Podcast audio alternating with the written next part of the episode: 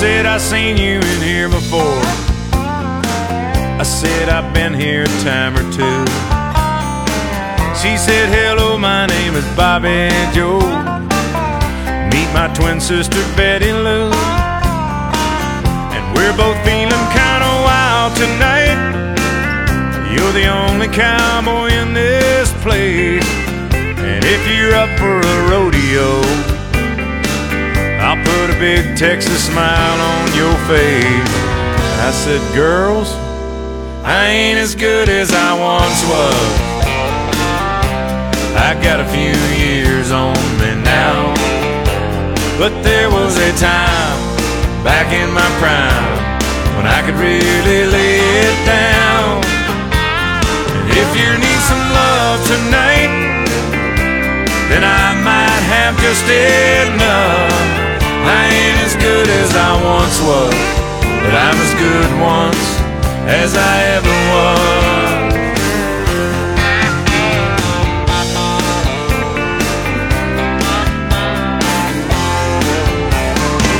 I still hang out with my best friend Dave.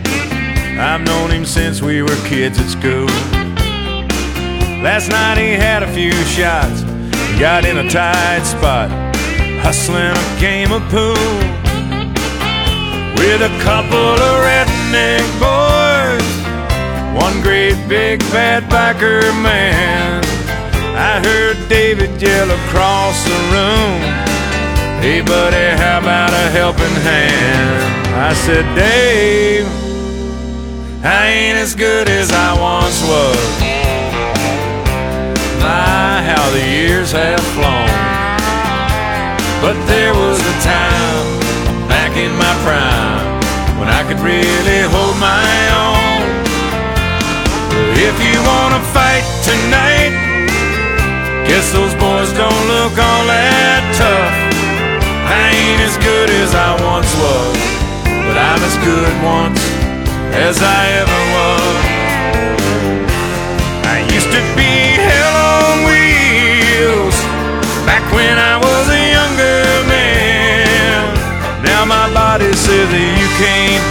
Boy, but my pride says, oh yes you can. I ain't as good as I once was.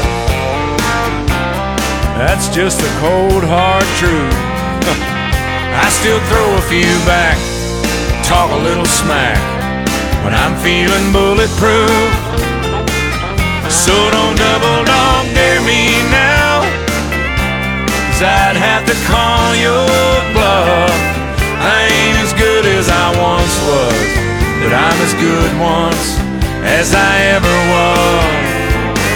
May not be good as I once was, but I'm as good once as I ever was.